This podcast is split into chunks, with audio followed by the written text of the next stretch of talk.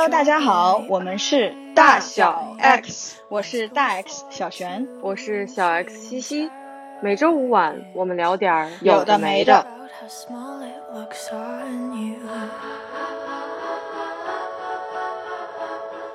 这期是难产的一期，我们可以这样讲吗？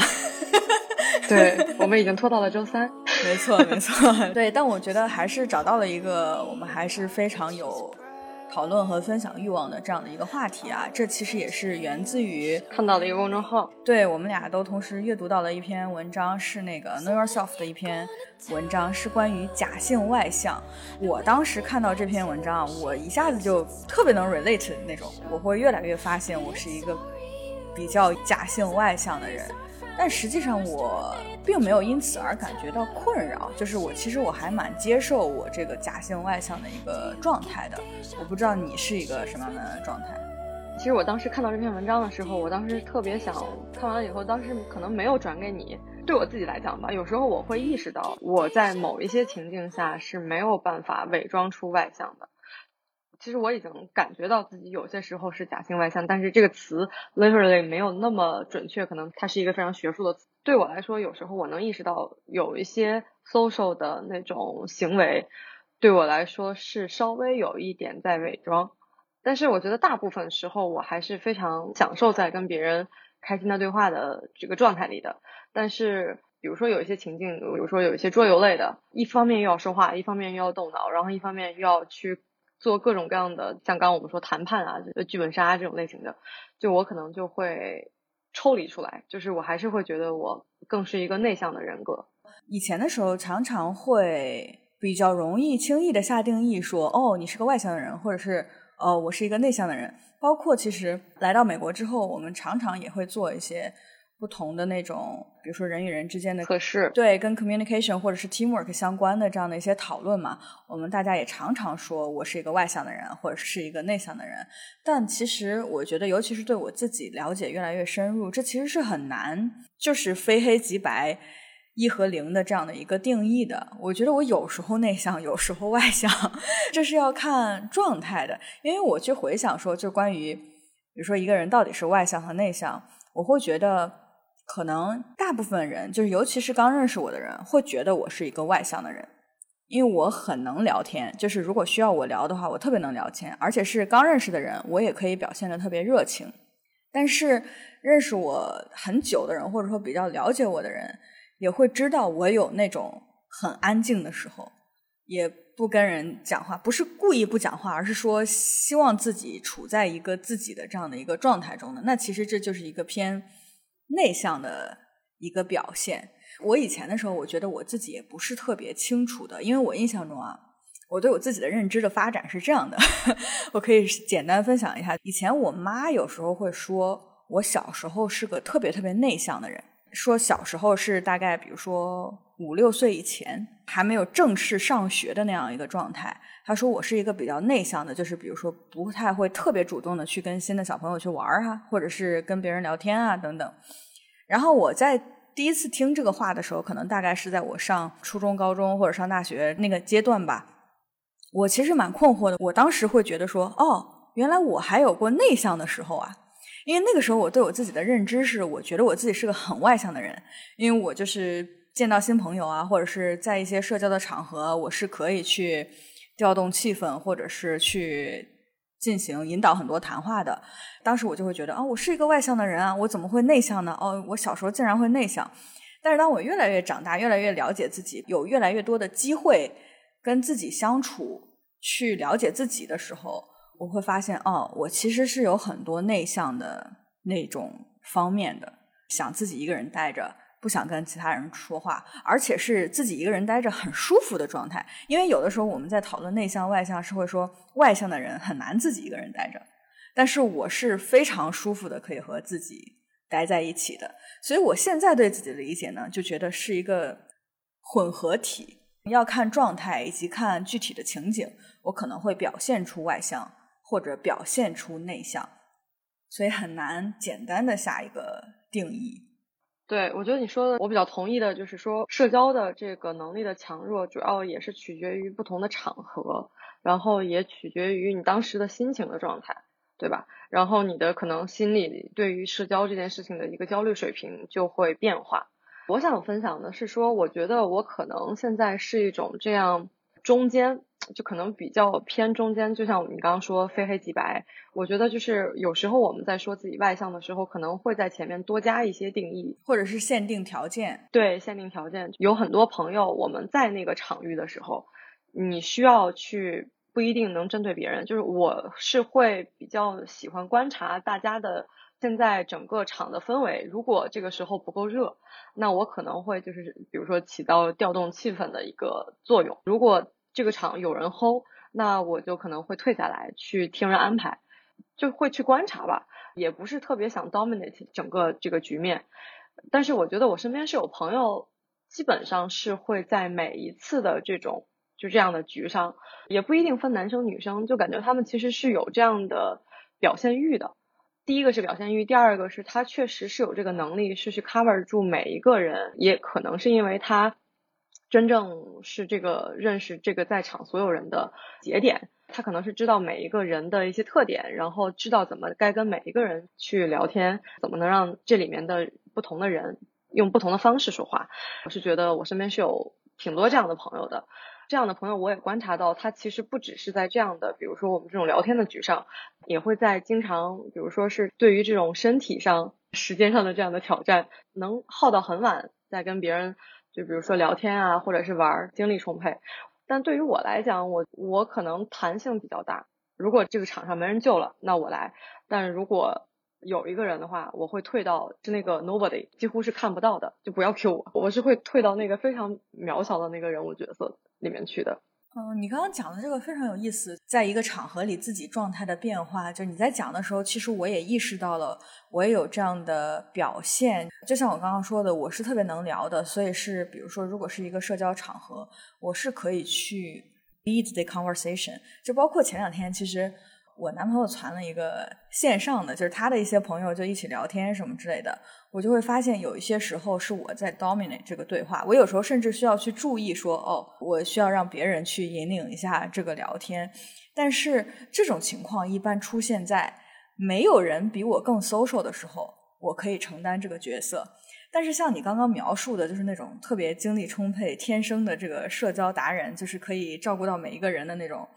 我会非常开心，现场有一个这样的人，因为他就可以去立的这件事情了。就像你说的，我就可以退下来一下。包括有的时候，我就会发现，如果有人这样在场的时候，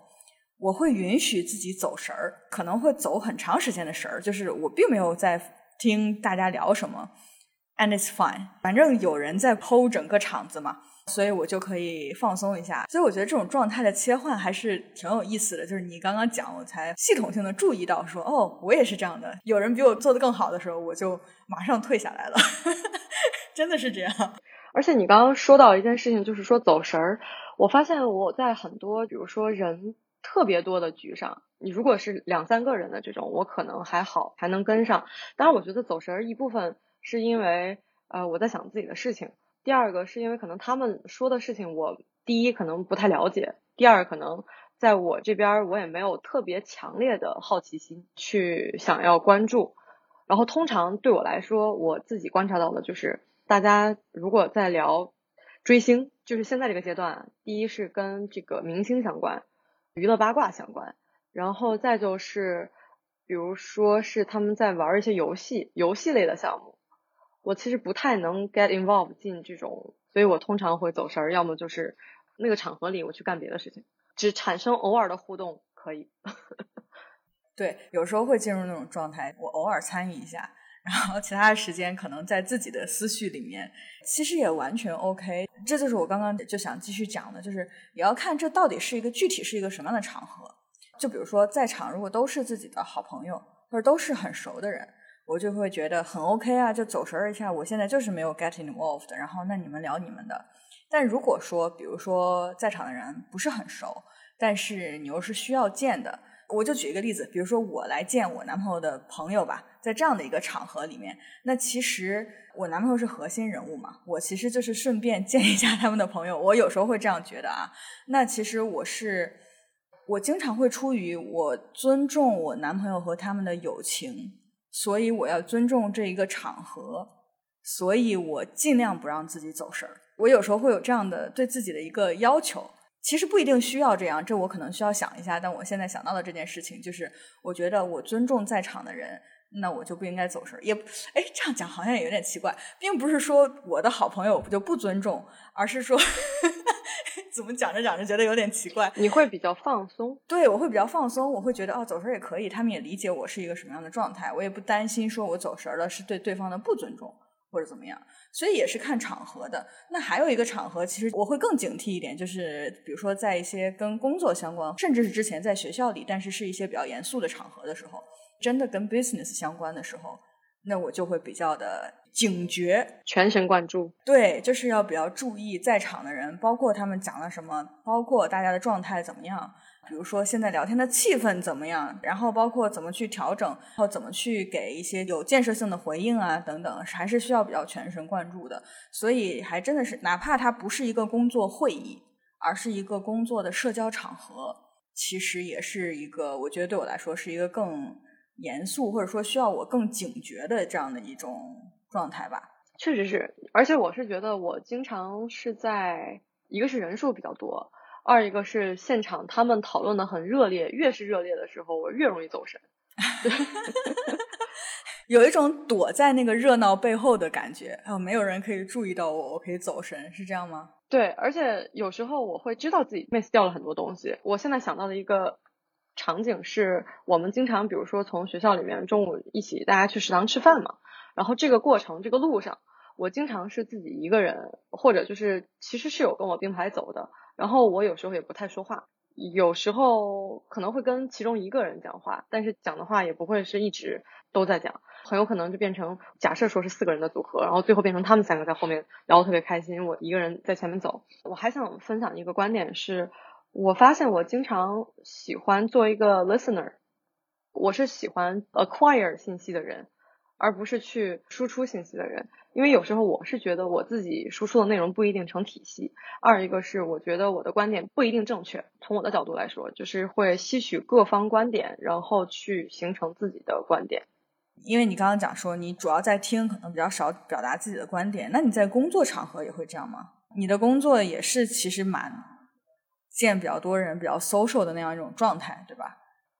我觉得在工作里面可能不太一样的是，我们知道对话的目的是什么，我们知道我们想要的目标是什么，对方的期待是我能在不停的这样挖掘出来的，我能给到的，或者是说我在这个对话里面，我需要输出的内容，我是知道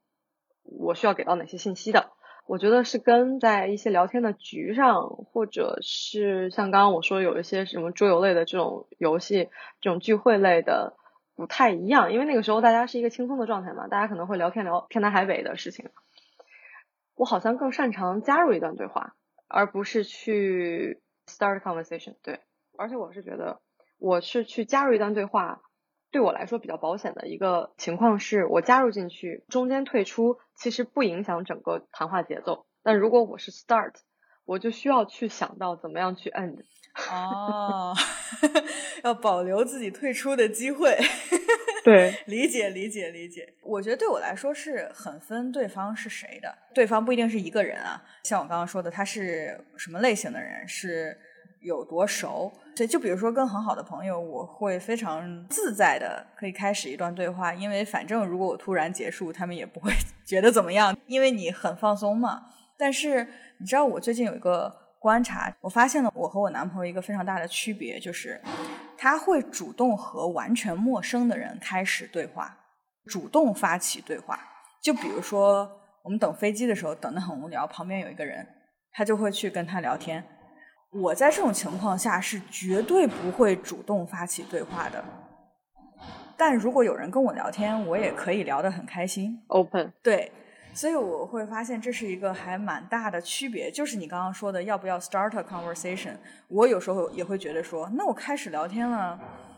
聊得不顺怎么办？我要如何结束啊？处理这个对话，然后对要如何结束？我是最近在微信上遇到了一个情况，就是也是之前见过一两次一个朋友，然后他平时会在微信上聊闲天嘛，我现在其实很少，之前我也跟你说过，而且他会一直约我吃饭。可能内心是比较可能这也是在我自己的节奏里，我没有想说我这一周要给自己安排这样的局，或者这个局对我来说可能不如我自己一个人去待着，或者是说自己一个人去干点什么事情，所以我一直在有的没的的时候就拒绝一下，但是就感觉这个局一直就没有约到嘛，他也锲而不舍。但对我来说，我也没有完完全全 say no，现在还是没有给他一个 say no 的这个答复。虽然是朋友，但是我没有觉得我们需要见面，需要再去多吃这一顿饭。就有时候远观也挺好。是我之前有过一个类似的情况，但是那是属于工作伙伴。你肯定也现在也很多这种体验，就是你的合作伙伴，尤其是公司外的人，然后你们有各种工作上的往来。但是我也并没有想要真的跟对方成为好朋友。但你知道，有时候在工作的场合，大家就会说一起吃饭啊等等。那有的人就会认真的想和你一起吃饭，但我并没有想认真的 继续发展这个友谊。我们这样说吧，所以也会出现你刚刚说的那种情况，就是对方就会约，哎呀，我们什么时候一起聚一下呀？等等，过度热情，我就会找各种各样的理由婉拒，但是不会直接说，哎呀，还是不要了。所以就会停在一个比较尴尬的这样的一个位置。我现在就停在这样一个位置，已经持续了将近一个月了。昨天还在给我发，但是我昨天实在是有点忙，就没看手机，就尬在这儿。刚刚我们聊的那个点是有一些社交场合的拒绝，对吧？不能把它归为社恐，但我就是觉得，我是去平衡了我如果去吃这顿饭的意义，就是那段时间。的相处或者能带给我什么，以及我如果这个时间是一个人的话，哪个更开心？我觉得这一点我感受还是很明显的，就是社交对我来说到底有什么意义这件事情，可能我想的更清楚了。你说到这个，我还想到一个情况啊，我之前其实有一段时间也是因为工作的关系，是需要有那种你知道的所谓的应酬嘛，就是那个应酬指的是做那种大圆桌，需要吃饭喝酒，就可能那一桌的人。你只认识一个，那些你都需要去新建立联系，去介绍自己，去想怎么跟他开启一段对话，怎么去敬酒，这都是这种社交礼仪了嘛。有一段时间我是接受的，后来我发现我不喜欢，当然工作上正好也调整，所以也没有需要了。然后我就发现，可能之前小时候耳濡目染，感觉家里面也是有这样的氛围嘛，大家也会朋友之间、家庭之间吃吃饭，这种类型的 social，我也是这两年发现我。不太喜欢，所以我也很少去参加这种类型的场合。如果比如说是要新认识朋友，好多是在比较轻松一点的场合，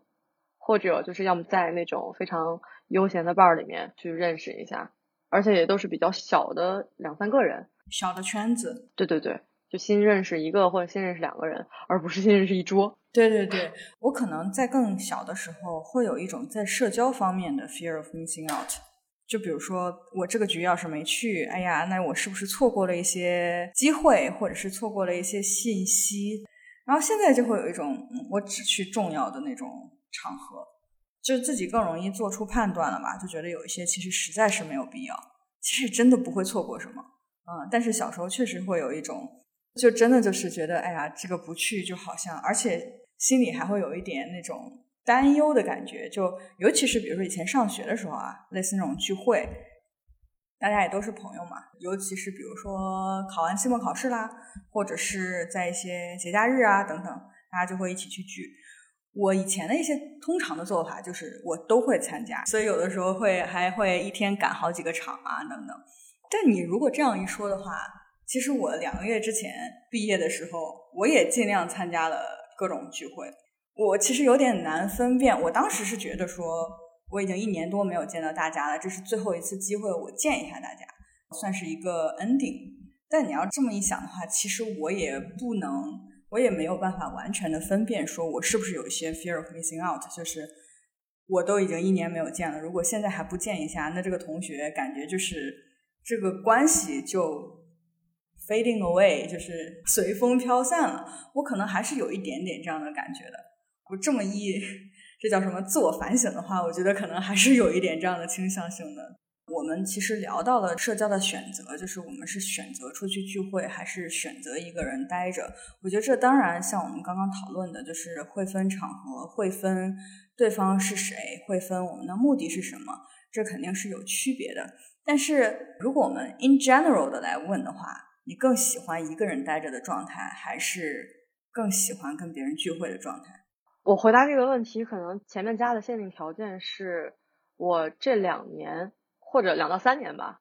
我觉得这跟我一个人住的时间久、独居的状态可能有关系。因为对我来说，就是我一直独居嘛，我的很多事情，每一天要做什么样的事情，就是这个节奏是完完全全在我自己掌控的。我现在是不太喜欢有一些在我自己给自己的设定之外的一些突发情况。工作时间以内这另说啊，但是工作时间以外，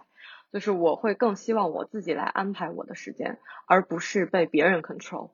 所以，比如说，如果我要有聚会，聚会的话，这个里面会有一定的突发情况，就比如说有人割了你，要去赶去一个地方，那个地方你们可能排不上队或怎么样，就是都会有这种突发情况。我觉得我可能会尽量避免，或者说尽量减少遇到这样的突发情况。这可能也算是我，比如说在是不是接受我一个人待着，还是我有一些朋友约的局，我会不会去参加，在我这个考量范围内的。即使是说我这一天可能心情不好，我需要去做一些不一样的尝试，散散心什么的，还是会选择一个人，因为我觉得有时候我对自己的很多思考，或者我对一些事情的想法，很多时候是在我一个人的时候想清楚的，外力的影响其实没那么大。我跟别人的聊天过程当中是有一些 insights，但是我觉得我最后的决定很多时候还是更相信自己的直觉。你说的这一点，其实我特别特别认同。我也很喜欢跟其他人去交流一些想法，但我觉得这些交流其实并不会改变我底层的一些逻辑或者是思考。它可能就是在一些别人的视角当中揭示了这个问题的，比如说另一个角度。但是我觉得我的核心的一些思考，尤其是一些系统性的思考，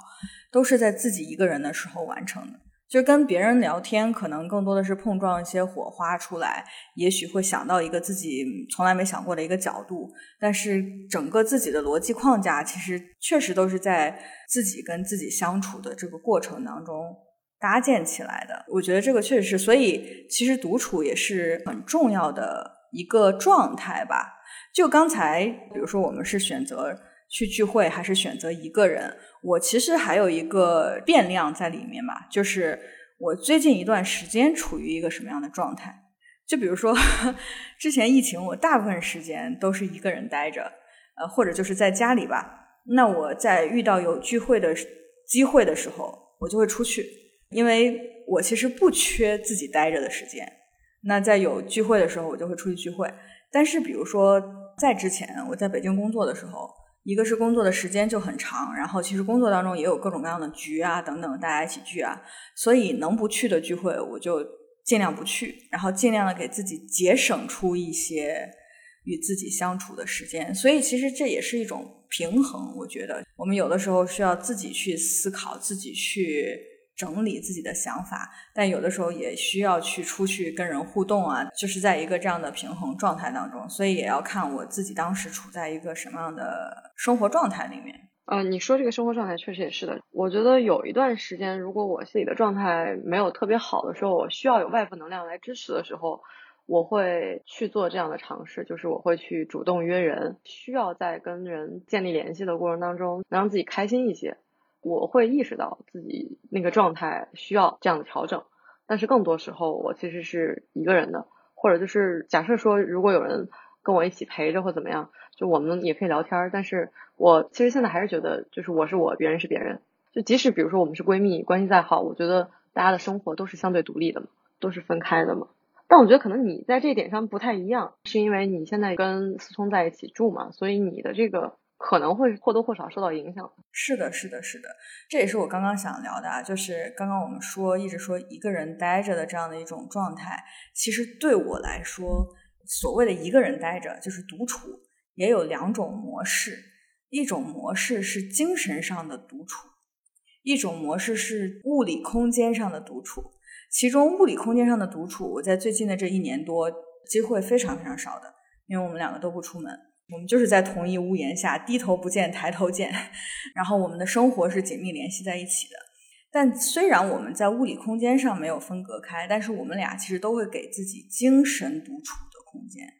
虽然我们待在一起，但是其实是各自在做各自自己的事情，在进行自己的思考。也不需要特别去 care 说对方自己现在在干什么，甚至比如说，举个很简单的例子，有的时候其实我们可能都虽然我们住在一起，但是不一起吃饭，就是他吃他的，我吃我的。当然，这也主要是因为我们想吃的东西不一样，但是也是一种调整独处的一个状态吧，就是一种。虽然我们物理空间上在一起，这没有办法，尤其是因为疫情，但是我们的精神上是相对比较独立的，这样其实也能分割出一定的这种，至少从感受上还是一种独处的状态。所以对我来说，还是有这样的一个区别的。你说这个，我前两天看那个一条还是什么，之前有一个演员，当时反正就是他跟他老婆那个视频，当时为了讲他的整个家居的装修啊。他把两个卧室单独开了，但是中间是共同的空间嘛，相当于是他们两个现在是夫妻关系，但是基本上是分床分屋睡的这样的一个关系。他们俩就说非常 enjoy 现在这种状态，是因为相对都有自己独立的空间，而且你看两边的风格就特别不一样，一个动一个静嘛。他老婆可能比较喜欢运动啊，这边整个的装饰像有一些健身器材什么的，但是男的那边就是完全是一种书画呀，就那种风格。其实是相对独立，但是你在公共空间里面，大家也可以一起去做点共同喜欢的事情，这种状态也蛮好的。你知道，你刚刚讲的这个让我想起来了一个类似那种家居装修类的那种公众号的时候，就在说这个国内的很多，比如说它都是有主卧、次卧嘛，但是次卧没有人住，很浪费啊等等，大概在讨论这样的一个问题。但是在那篇文章的留言下面，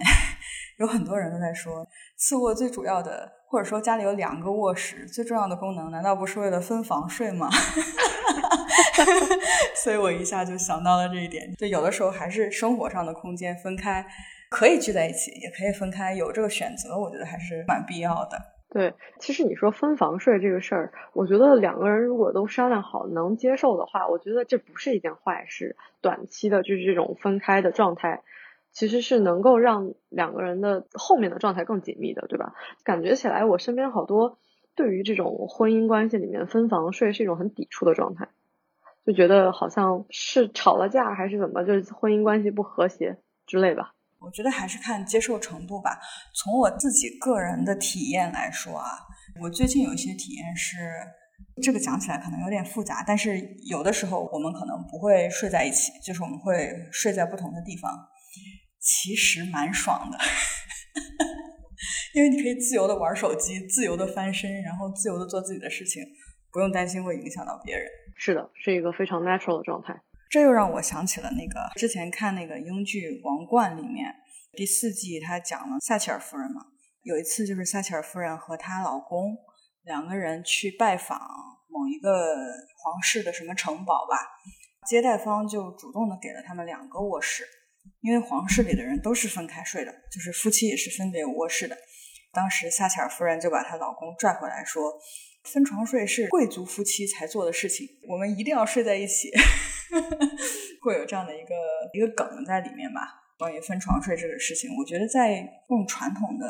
时代，或者说比如说我们上一辈人啊等等，可能对这件事情的接受程度还是比较低的。但我觉得我们这一代人应该就好很多了吧？就是以自己舒服为主嘛，只要两个人都觉得 OK，我觉得就是一个很自然的一个状态。其实这也是算是无论是伴侣还是婚姻的，就是这种亲密关系里面新的这种形态，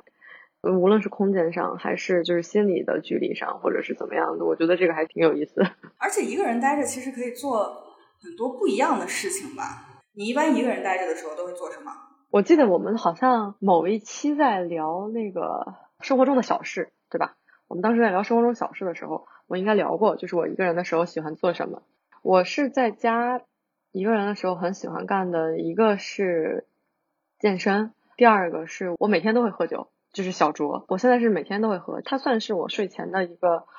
呃，一方面也会能够促进我睡眠吧。喝酒的过程当中也会有，比如说吃一点什么 cheese 或者是说坚果之类的。然后这个时候有可能我是在看视频，要么就看书。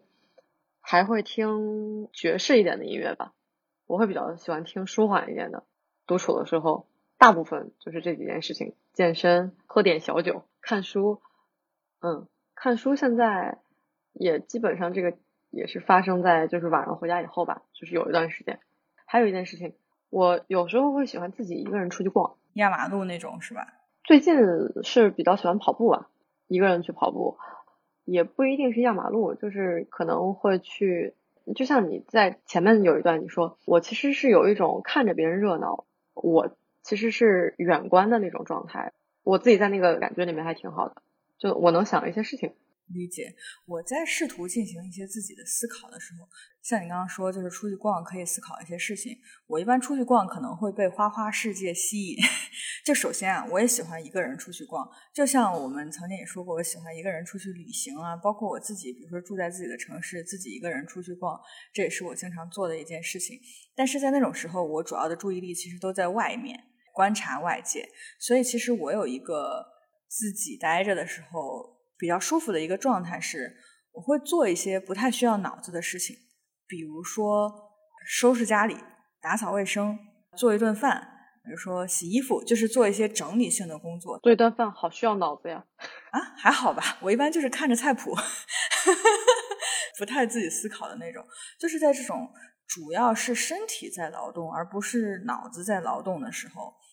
我就会比较容易进行一些思考。比如说做饭，你做一顿饭可能至少要半个小时、一个小时，这段时间你也干不了别的，然后所以我的脑子就在想各种事情。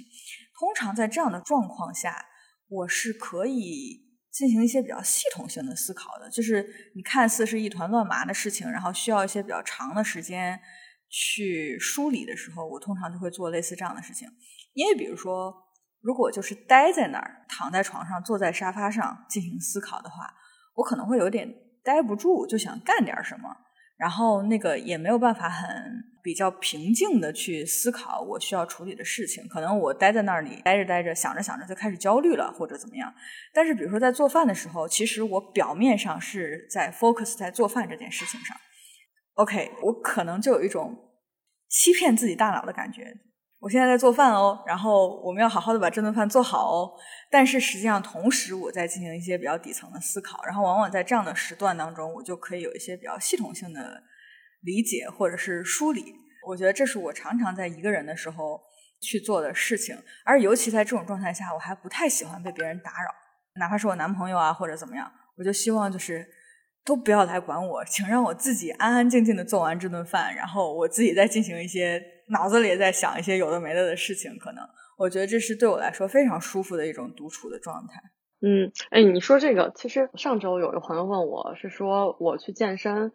应该会认识很多男生嘛？就是他们会觉得，哎，你应该是会在健身的这个过程当中会认识比较多的这种异性。然后我就跟他讲说，其实我健身的时候是非常非常不喜欢说话的，我会把耳朵堵起来。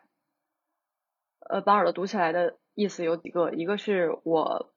不希望别人来找我聊天。第二个是我也不希望有一些什么所谓的私教来找我，给我灌输一些他所认为是正确的训练套路。再就是我会在健身的时候去想一些事情吧，确实是在听东西的时候还是能让自己安静下来，也确实能边训练的过程当中也边去想一些事儿。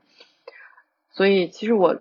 比如说是真的在健身房里的时候，通常就是进去运动。出来，然后没了，并没有社交是吗？零社交。对，哎，这还挺有意思的，因为我身边有，我不知道，就是有各种例子，在健身房认识了男朋友，就是类似这样的，就是我的几个女性朋友吧，都是这种，就是去健身房，然后就认识了同样健身的男生，然后后来就在一起了。这件事情不会发生在你身上是吗？不会。对我来讲啊，如果一个男生是在健身房里跟我搭讪、跟我聊天的话，大概率他会死得很惨，就你会非常臭脸是吗？对。因为我很不喜欢在那个时候被打扰。我觉得确实就是你说到，刚刚我们都讲到被打扰这件事情。当进入了那种独处的状态的时候，其实是很享受的。我很希望这个时段能够保持的长一点，也并不是每一次都能进入一种。我觉得甚至它可能有点像一种心流的状态，但是是在和自己相处的过程当中，哪怕你是在做一些。不那么复杂的事情，比如说我在做饭或者怎么样，但是是一种很舒服的自己跟自己在对话的这样一种状态，所以这种情况下是非常非常不希望被打扰的，尤其是这个打扰其实是会打断你的那个状态，你想再回去，有的时候其实有点回不去。你就又跟外面的那个世界连接上了。所以有的时候，如果一旦进入那个状态，可能我也会，即使我在家里啊，我就会戴个耳机啊，或者是就是呈现出一种状态是，哦，我现在要独处了。我男朋友不要来打扰我，不要与世隔绝。对对对对对，反之他也会这样做。比如说我们俩都是这种降噪耳机一戴上，意味着不要来烦我，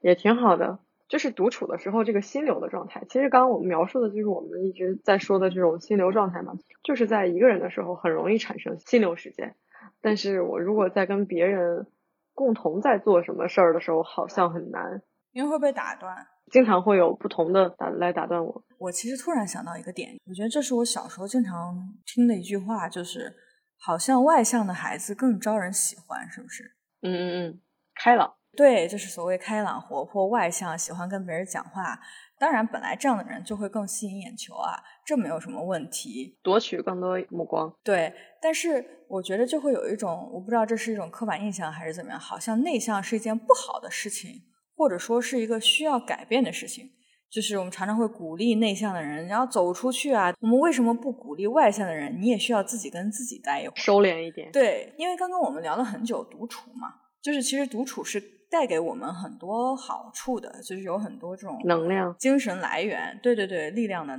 来源是来自于独处的时候。我觉得，当然，刚刚描述的可能是一种刻板印象啊。本来独处也是不会被人看到的这样的一件事情嘛。但是，我觉得这两年我听到了，或者说看到了越来越多的这样的一些说法，或者说观点，就是内向的人当然也有内向的人的闪光点，或者甚至不是闪光点，就是内向有内向的价值。我们也要去看到，或者说去 value 内向的人他所带来的这种不同的视角也好，或者说。他能贡献的不同的天赋点或者技能点也好，就是我会看到更多这样的一些说法，就是比如说，我们并不是只需要外向的人，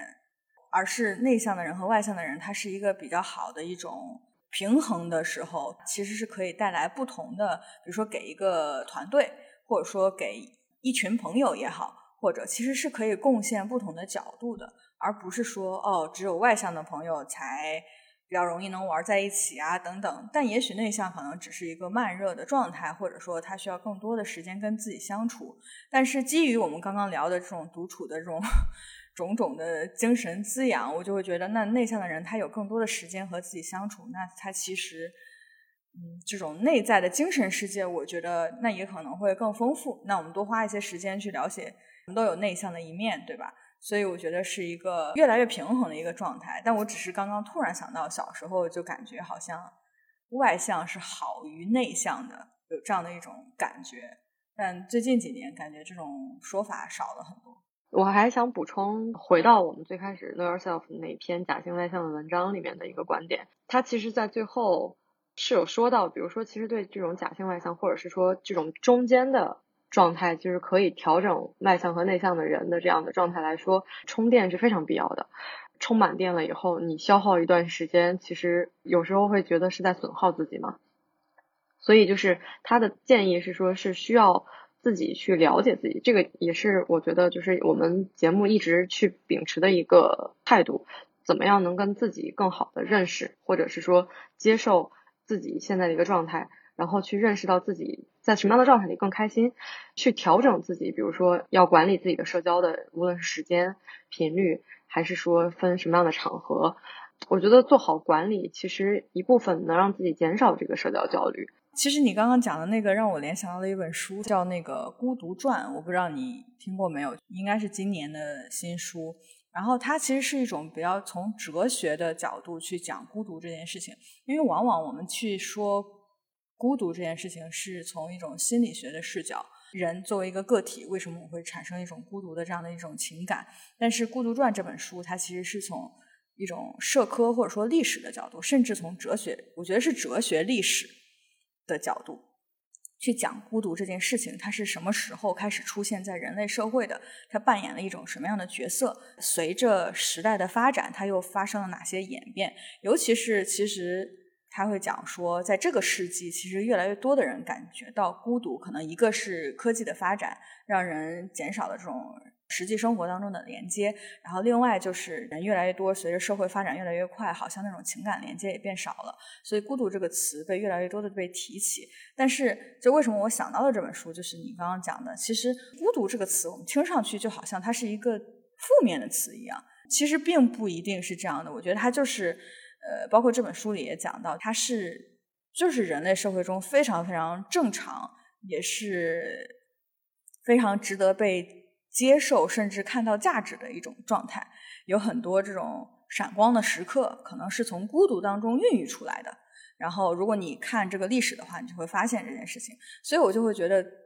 回到你刚刚说的那一点，很多时候我们在这种社交状态或者说独处的状态摇摆，或者是有的时候因为这种社会身份产生一些焦虑的时候，因为就像我们最开始提到的，就是有的时候就会觉得 fear of missing out。我一个人待着，那是不是就错过了很多事情？但实际上，我们也是正在享受或者正在经历一个人类很重要的一种很有价值的一种真实状态吧。我这本是我在书店翻了翻，我不知道你在微博上有关注这个作家吗？叫祝宇杰，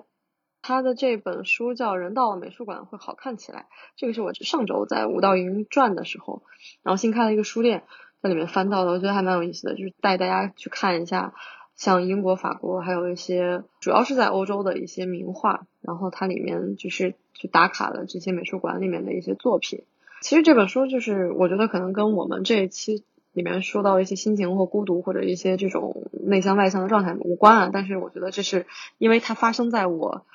独处的状态的时候去逛书店的时候 看到的，所以我想要推荐。美术馆这个我们之前聊过嘛？觉得我们一般会去认识一个城市或者是认识一种文化的时候，首先会去了解的景点或者是说一个新的城市的时候会去的嘛。